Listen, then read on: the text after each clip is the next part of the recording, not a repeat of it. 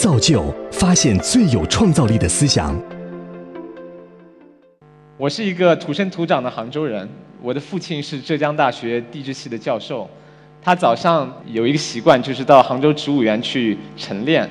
作为作为一个很小孩子，这个美丽的杭州植物园就是我一个小天堂，我就在那边抓虫子啊，玩花花草草的啊，捡石头啊。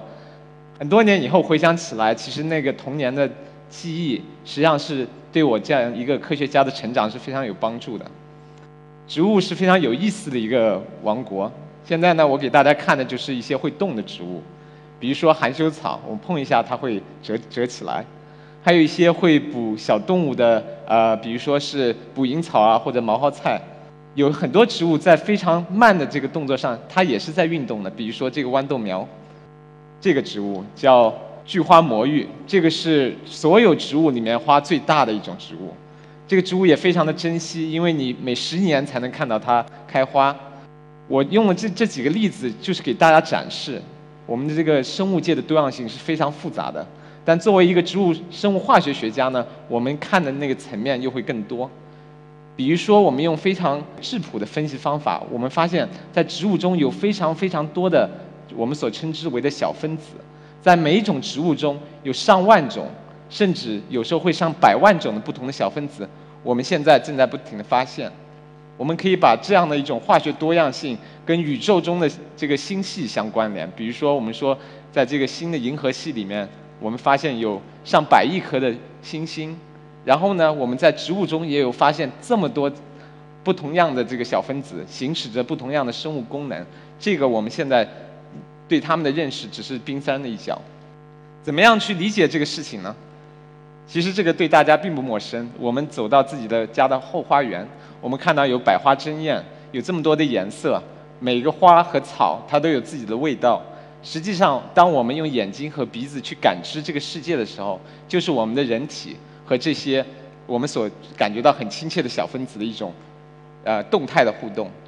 还有一个事情大家一定很熟悉，就是如果我拿一个洋葱把它切下来的时候，我会流眼泪。这是为什么呢？就是因为有洋葱的小分子跟我们的眼睛发生了互作，所以让我流眼泪。那我们就一起来做一个这样的旅程，去看一下，到底这个小分子有多小。我们拿这个十厘米的洋葱对半切，我们可以来猜一猜，我们对半切几次以后可以达到我们这个小分子的这个大小。切洋葱到八次的时候，我们会到达一个细胞的水平。这个对大家可能也比较熟悉，只要在光学显微镜下看，就可以看到这些洋葱细胞。继续切，我们在核里面可以看到染色质，这些所有的我们遗传密码都包裹在这个染色质里面。然后我们再继续切到二十次的时候，我们就到达这个叫核糖体的东西。我们所有身体中所产生的蛋白质都是用这个很大的生物工厂所合成出来的。如果我们切到第二十二次的时候，我们就到了蛋白质。比如说我们吃的鸡蛋就是由蛋白质组成的，每一个细胞有上千或上万的这样的蛋白质，行使着不同的生物功能。当我们切到第二十四次的时候，我们就找到了这个让我们流泪的罪魁祸首。这是洋葱中一个比较简单的小分子，它是一个含有硫的化合物。然后我们仔细看呢，就会发现它只是由氢、碳、硫和氧这些简单的原子，用这样的特异性的方式构架在一起了。那我们怎么样从这个事情再去互推推动到这个整一个化学多样性呢？其实，在每个植物都是由这样简单的原子。只是用不同的方式组合起来，成为不同的空间结构，给出它们不同的化学以及生物的功能。很多是味道，很多是颜色。如果我们想把它们做成药的话，就是它们的这个药用的这种活性。现在我就再讲一个大家所熟知的例子。我现在给大家展示的这个呢，叫 TRPV1 离子通道，它是一个跨膜蛋白，在我们每个人的神经人体中的神经元都富集的这个离子通道。特别是在我们的皮肤上或者我们的这个口腔里，有非常多的这样的小分子在表达。如果我们吃辣椒的时候觉得嘴巴里面非常的疼痛，就是因为辣椒里面有这个叫辣椒素的小分子和这个离子通道进行了特异性的互作，激活了这个离子通道，让钙离子从细胞外流入了细胞内，造成了这样的感觉。在自然界还有比这个辣椒更厉害的东西，科学家发现这个仙人掌叫树脂大钱。里面有一个比辣椒素辣五百倍的东西，只要用五百分之一的这个小分子，就可以达到跟辣椒一样辣的程度。在动物界，比如说毒蜘蛛，它也生成了自己的天然产物，以另外一种方式去和这个我们的痛觉受体互作，然后也会产生疼痛的感觉。这样的一种机理，其实也可以运用于治疗。比如说我们熟知的紫杉醇，是一个非常重要的抗癌的一个天然产物。这个化合物呢，会跟微管蛋白特异性的结合，破坏它的这个重组的能力。因为大家知道，在癌症复制的时候是需要非常多的微管蛋白的。长春花。是另外一种植物，它也有一种非常复杂的小分子，它可以用另外一种方式跟同一个蛋白结合，也同样可以达到抗癌的一种能力。你一定会问，这么复杂的小分子在生物体中是怎么合成呢？这个就是我们实验室花很大的精力要去理解的一个事情。比如说，我们有一辆汽车，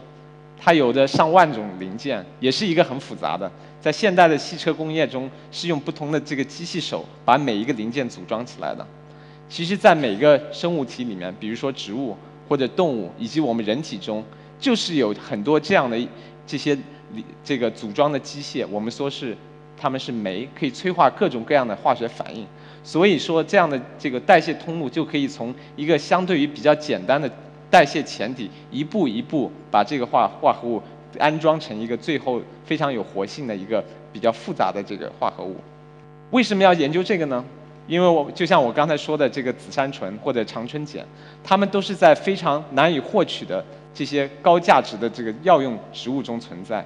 如果我们有我们人类有非常大的这个需求的时候，这些植物就不能提供足够多的这个化合物的来源。当我们理解这些植物是怎么样合成这些小分子的时候，我们就可以把整一个通路转嫁到可以再生的一些物种里面，比如说酵母或者大肠杆菌，用生物工程的方式。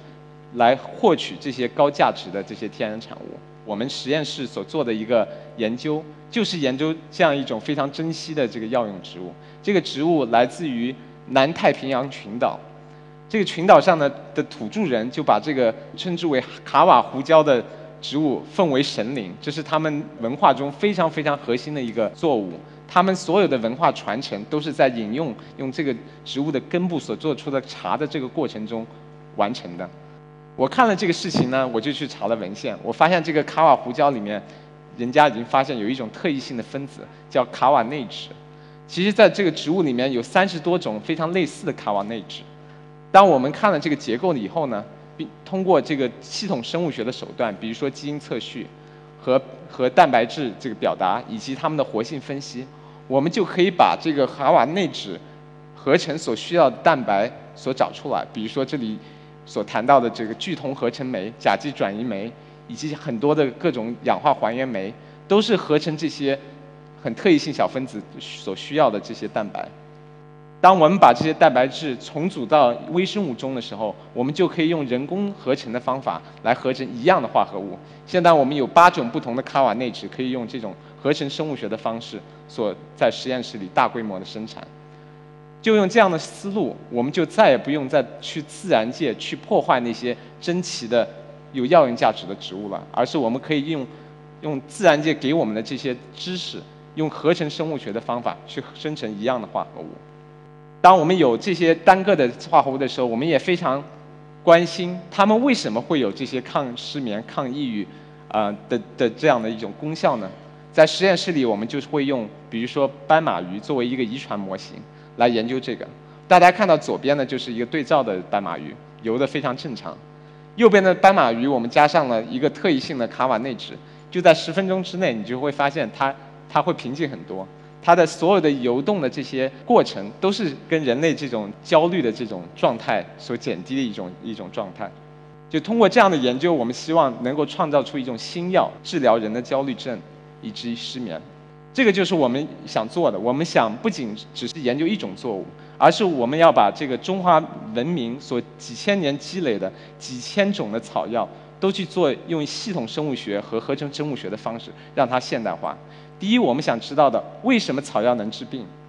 我们想要用西方科学的这种语言来描述这个事情。我们会在这个动物模型上面用药用植物所提出的组分或者单个的天然产物去进行处理。然后用大规模测序的方式去知道这这些在各个这些药物在这个各我们人体中的各个器官中会造成怎么样的这些基因表达的变化。我们可以用分子生物学的语言来描述这样的变化。第二呢，当我们鉴定出特异性天然产物是有一定的药用价值的时候，我们再会用生物合成的方法，把整一个合成的这个通路转嫁到绿色的可持续发展的微生物的系统中，这样我们就可以合成出一种灵感来源于草药的新药。我们这个工作会持续非常多的时间，因为全世界的传统草药是一个非常非常重要的，而且非常博大的这样的一个宝库。除了我们的传统中草药以外，比如说亚马逊丛林、印度，还有这个我们中国的西藏，都有他们自己的草药系统。所以在未来的几十年中，我们实验室以及世界上其他的实验室都会非常积极的去做这个事情。我现在最后的时候，我想跟大家分享一个比较悲伤的故事，就是我在白头研究所一个非常要好的这个同事，啊，是苏 Lindquist 教授。他在上一周的时候就是得了癌症去世了，享年是六十七岁。他研究了癌症以及阿尔茨海默症一辈子，而且我们实验我们这个研究所的其他的教授也是在研究这样的疾病，但他的疾病在去年发现到现在只有一年的时间，他不能用这样的知识来拯救他自己。其实西方医学崛起只有一百年的时间，他对很多疾病，比如说相对于简单的疾病，比如说细菌感染。炎症或者疼痛有有非常好的疗效，但是对很多系统性疾病，比如说糖尿病、癌症、神经性退行性疾病以及心血管病，却久久不能有满意的这样的答复。其实我在想，中医，我们大家有的时候会认为，哎，西医很好，为什么还要中医呢？实际上，中医是基于几千年的人类的这项经验所获取的一种可以治疗疾病的一一个方法。而且我们中华民族五千年来就是靠这样的医学所所存活到今天的，为什么不用一种西方的这种方式，系统生物学和现代科技去完成这个事情呢？谢谢大家，这就是我今天要跟大家说的故事。